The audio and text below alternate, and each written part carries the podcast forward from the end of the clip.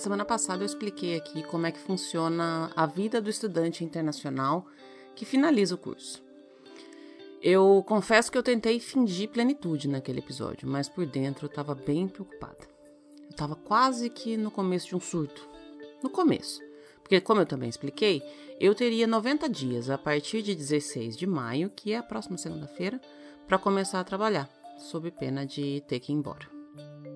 Eu vou explicar o que aconteceu desde a semana passada, na verdade, o que já vinha acontecendo, mas eu já deixo aqui um disclaimer que eu tenho um gato dormindo do meu lado que pode acordar e miar aqui no microfone.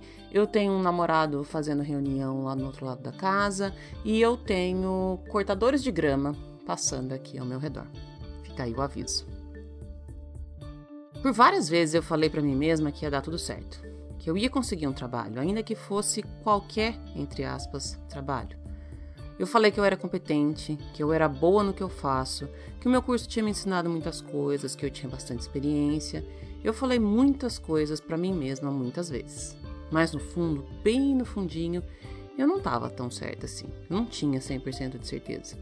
Eu estava com medo. Eu estava aflita, eu estava nervosa e eu estava no começo de um surto. Mas eu segui fingindo que estava tudo bem. Porque algumas sensações a gente finge até acreditar no nosso próprio fingimento, né? É meio que a teoria da pose da Mulher Maravilha. Quem é fã de Grey's Anatomy sabe bem do que eu tô falando aqui. Inclusive, também já deixo avisado que sim, sou fã de Grey's Anatomy e que eu gosto da Amelia. Eu sei que muita gente não gosta dela, mas eu gosto, vou deixar aqui registrado. Eu já achei alguns artigos atribuindo essa teoria da Mulher Maravilha a uma psicóloga, mas eu vou continuar acreditando que ela é criação da Shonda Rhimes mesmo. Sim, porque sim. o fato é que, de acordo com essa teoria, a postura da gente pode influenciar no nosso comportamento.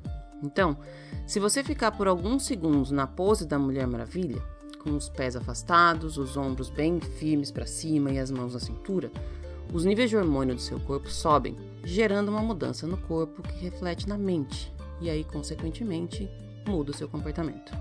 Ou seja, você falar para você mesma que você se sente poderosa, eventualmente te torna poderosa. Eu tava nessa vibe. Pose da Mulher Maravilha e vida que segue. Esse ano, a programação da minha vida era simples. Eu precisava terminar minha tese e procurar um emprego. Exatamente nessa ordem, porque eu sabia que se eu tentasse fazer as duas coisas ao mesmo tempo, não ia dar certo. Eu não ia terminar minha tese, e se eu não terminasse minha tese, eu não ia poder arrumar um emprego. Então foi o que eu fiz. Quando eu terminei de escrever, eu comecei a cuidar do que vinha pela frente. Atualizei meu LinkedIn e passei a procurar vagas diariamente. Fazia tempo que eu não fazia isso. Eu trabalhei numa empresa pela última vez em 2017. Foi quando eu saí da empresa que eu trabalhava junto com o boy, inclusive. E aí eu fiquei um bom tempo trabalhando sozinha e depois eu vim para cá. Primeiro, eu preciso dizer que nessa busca de empregos, eu achei várias coisas super interessantes. Eu encontrei um monte de vaga para posição que eu nunca tinha ouvido falar e que se enquadravam naquilo que eu estudei vagas relacionadas à minha área, que eu nem sabia que eram relacionadas à minha área. Eu tinha um plano de backup, que era procurar vaga de professora. E eu explico por que era um plano de backup. Eu tinha como certo para mim que uma vaga de professora de inglês eu ia conseguir. Tem muita escola de inglês, tem muita empresa que contrata professor aqui. Mas quase todos esses contratos são de freelancer. E um contrato de freelancer é um contrato de freelancer não dá nada de garantia. Ele é válido para fins de OPT, mas ele não dá nenhum tipo de benefício, nenhum tipo de garantia. E eu adoro dar aula, mas sinceramente eu não sei se é o que eu realmente quero fazer para sempre. Talvez eu continue dando minhas aulas particulares, como eu já venho fazendo. Enfim, esse era o plano B. E eu cheguei num acordo comigo mesma que eu só ia começar a me candidatar para vagas de professora se depois de algum tempo em que eu estivesse procurando emprego eu não encontrasse nada. Eu tinha 90 dias para arrumar um emprego, então sei lá, se chegasse no dia 40 e eu não tivesse nada em vista, então eu ia começar a me candidatar para essas vagas de professora. Deixei o plano B ali de lado e comecei a fazer as buscas com algumas palavras-chave, usando essas palavras de parâmetro para vagas no LinkedIn. Eu usei palavras como linguista, escritora, produtora de conteúdo, revisora, bilíngue inglês-português e assim por diante. Muita coisa apareceu, muita. Especificamente, dois campos me interessaram bastante: a linguística computacional e a taxonomia. Eu não aprendi esses termos no meu curso, mas lendo um pouco mais sobre eles, eu descobri que sim, eu aprendi nessas no meu curso. Pois é, eu também não sabia o que significava linguística computacional e nem taxonomia. Linguística computacional, ou processamento de língua natural, em inglês conhecido como a sigla NLP, que não tem absolutamente nada a ver com PNL, é um campo que envolve a inteligência artificial, a informática, a estatística e a linguística. É basicamente o que fazem hoje a Alexa ou a Siri. Para ensinar um robô a falar, é preciso transformar a língua em um código. É preciso ensinar um computador a ler e a reproduzir todas as regras de um idioma. É uma área bem relacionada com a TI hoje, e por isso tem bastante vaga, mas ela requer um conhecimento profundo de linguística. Eu estava e ainda estou fazendo alguns cursos para aprender sobre isso, porque eu achei super interessante.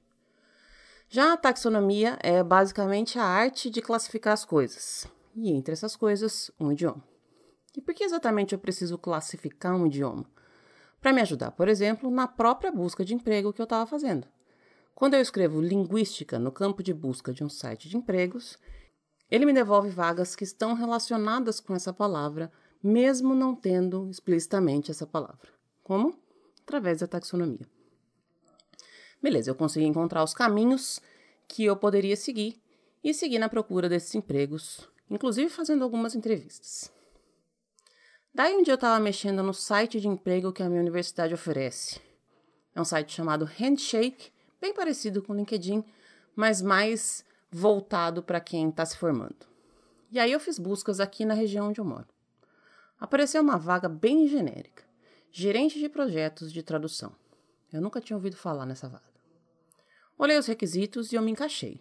Precisava de capacidade de priorizar, habilidade para trabalhar em vários projetos de uma vez só, trabalho em equipe, boa comunicação oral verbal.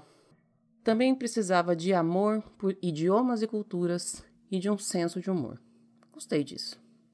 Eu também vi a descrição do trabalho e eu confesso, não entendi absolutamente nada do que era aquela vaga, mas eu me candidatei mesmo assim. No mesmo dia, uma pessoa me mandou um e-mail perguntando se ela podia me ligar. A gente marcou um horário e essa foi a fase 1, a ligação telefônica. Durou uns 15 minutos. A moça fez algumas perguntas básicas. Fale sobre você. Que tecnologias você sabe usar? Você já liderou alguma equipe? Já trabalhou sob pressão? Nada específico. E não me deu nenhum sinal de que eu tinha respondido as coisas da maneira certa ou errada. Ela só me disse que se eu passasse, a próxima etapa era uma conversa com a diretora da área. Eu sempre me questionei o que exatamente é levado em consideração quando essas perguntas são feitas. Eu achei que eu tinha respondido tudo errado, mas aparentemente as respostas estavam certas, porque uns dias depois ela me mandou outro e-mail e marcou a próxima entrevista. Mais um disclaimer aqui. Além de tudo aquilo que eu falei que poderia gerar vários barulhos, agora a cria chegou da escola, está esquentando comida, vai comer e etc. Mais barulhos pode acontecer, mas continue comigo. A fase 2 do processo foi então a entrevista com a diretora do departamento. A gente falou pelo Zoom por mais ou menos uns 30 minutos. Ela foi muito simpática e sorridente. Foi fácil conversar com ela. Também teve perguntas sobre minha vida. Ela perguntou um pouco sobre o meu processo migratório, as minhas expectativas e experiências, meu comportamento, e eu respondi tudo. Dessa vez, na própria conversa, ela já me disse: Eu gostei de você. Se você ainda estiver interessada, eu vou te passar para a próxima fase, que é uma entrevista com a minha chefe. Eu disse que ainda estava interessada e aguardei marcar essa próxima entrevista. A fase 3, então, foi a entrevista com a chefe da minha suposta chefe. Também foi pelo Zoom e dessa vez foi um pouco mais rápido. Acho que foi uns 20 minutos. Também com perguntas similares. Quais eram os meus planos, por que eu tinha me candidatado para essa vaga, o que, que eu pretendia fazer daqui para frente, etc. Dessa vez, ela me deu uma explicação bem legal sobre o que era efetivamente o trabalho. A empresa faz tradução de absolutamente tudo, de todas as línguas para todas as línguas. Cursos, banners, sites, documentos, certidões, placas, panfletos, legenda, dublagem, o que você imaginar, eles traduzem. De novo, de qualquer língua para qualquer língua. A vaga era para gerente de projetos. Contato com o cliente, entender a demanda, traduzir aquilo num projeto que poderia ser realizado pela empresa, contratar os tradutores, contratar pessoal de audiovisual, se fosse o caso, cuidar da execução do projeto, conferir o trabalho feito, fazer a entrega e depois tomar conta dos pagamentos. Agora eu tinha entendido que era vaga e eu simplesmente amei. Até esse ponto, eu estava contente por estar seguindo adiante no processo seletivo, mas a partir daí eu passei a desejar fortemente aquela vaga. Era isso que eu queria fazer e eu nem sequer sabia que essa vaga existia. No final da entrevista, essa outra moça, que também foi muito sorridente e simpática, me disse que a próxima etapa seria uma entrevista na própria empresa, com os outros pares, e que se eu passasse, alguém ia entrar em contato comigo.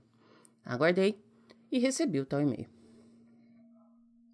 Até esse momento, eu não tinha me preparado para nenhuma das fases. Para essa última fase, eu me preparei.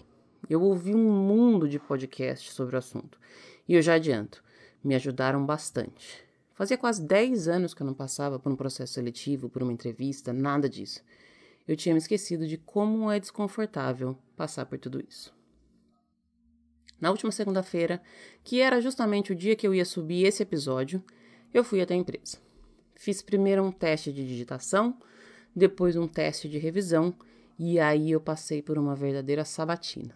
Cinco pessoas ao mesmo tempo me entrevistaram e fizeram mil perguntas, que variavam desde como você faz para cuidar de várias coisas ao mesmo tempo, até qual é o seu sabor preferido de sorvete.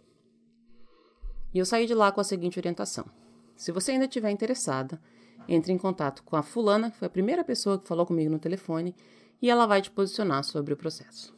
Eu estava meio atordoada e desejando, tipo, super trabalhar naquele lugar e com aquelas pessoas. Eu tinha, de novo, respondido a todas as perguntas. Mas entrevistas assim não são sobre responder tudo, e sim sobre como você responde, sobre como cada pergunta é feita e sobre como a pessoa reage a cada uma daquelas perguntas. É quase que um primeiro date, né? Dá medo de falar demais, dá medo de falar de menos, dá medo de mostrar todos os podres, mas também dá medo de parecer prepotente demais, enfim. Eu saí de lá com medo de criar muitas expectativas, mas ao mesmo tempo todas as expectativas já tinham sido criadas. Eu cheguei em casa, mandei o um e-mail e fiquei ali, conversando com o boy, mesmo sem querer falar sobre isso, e olhando a cada dois minutos e meio para o meu telefone para ver se eu recebia alguma resposta.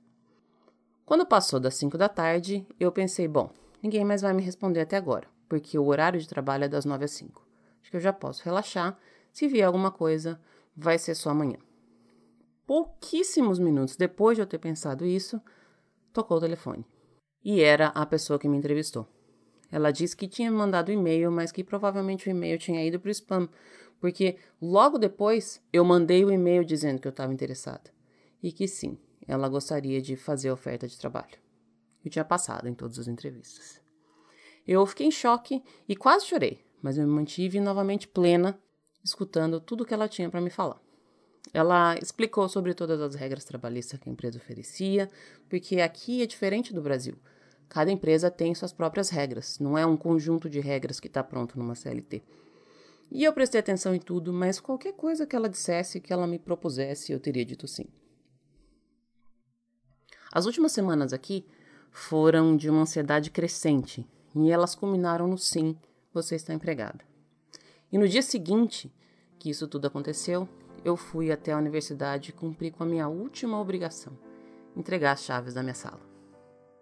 Ao mesmo tempo que eu fechei um ciclo super bonito na universidade que me acolheu como aluna e funcionária, eu iniciei um outro ciclo.